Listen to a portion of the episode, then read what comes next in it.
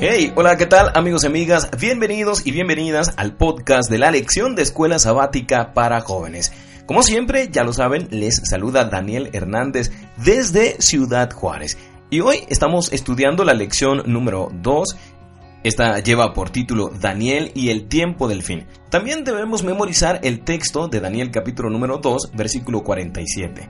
El rey habló a Daniel y dijo, Ciertamente el Dios vuestro es Dios de dioses y el Señor de los reyes, el que revela los misterios, pues pudiste revelar este misterio.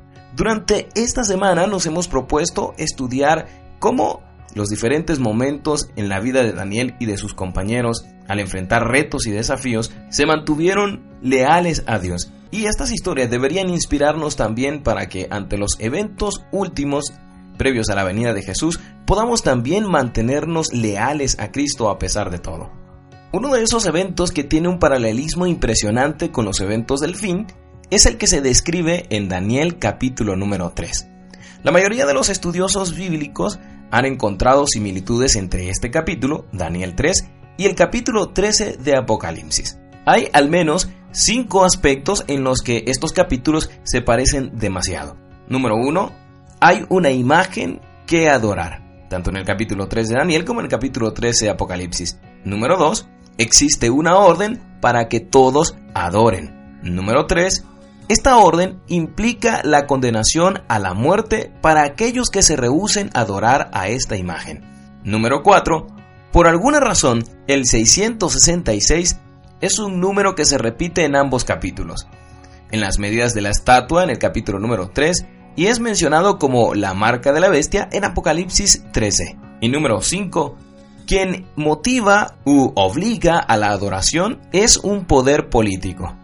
Así que hay una mezcla entre religión y política en ambos capítulos.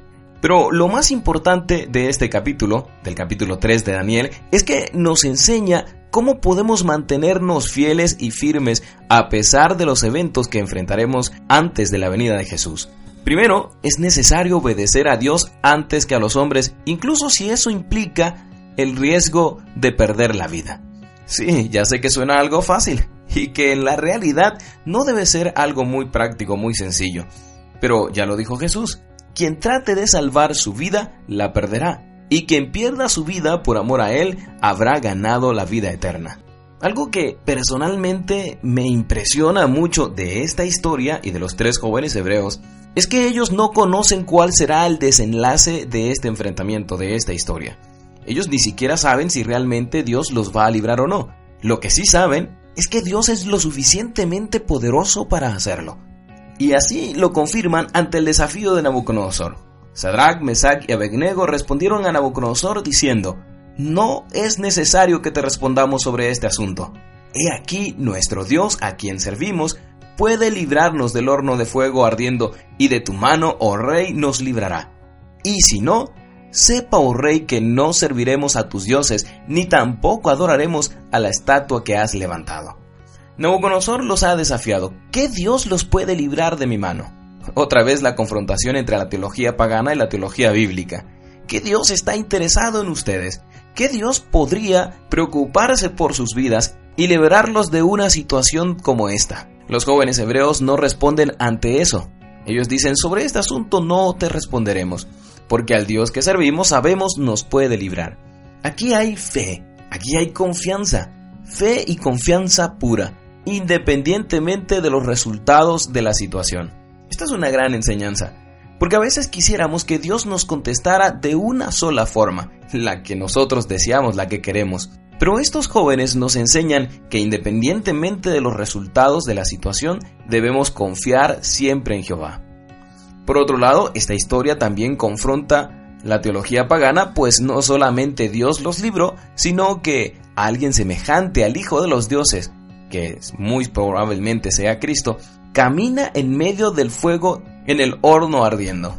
Impresionante. ¿Qué Dios los puede librar de mi mano? dijo Nabucodonosor, y Dios envía a su Hijo para rescatar precisamente a sus fieles. Déjame decirlo de esta forma. Dios nunca ha dejado ni desamparado a sus hijos, aun cuando no haya una liberación milagrosa o incluso ni siquiera se dé la liberación. Independientemente de los eventos que nos esperan en el futuro, o de los que ya estamos viviendo hoy, quiero invitarte para que nos mantengamos fieles a Dios a pesar de las circunstancias y de los resultados. Te mando un fuerte abrazo y mis mayores anhelos y deseos para que el Señor siga bendiciendo cada día tu vida.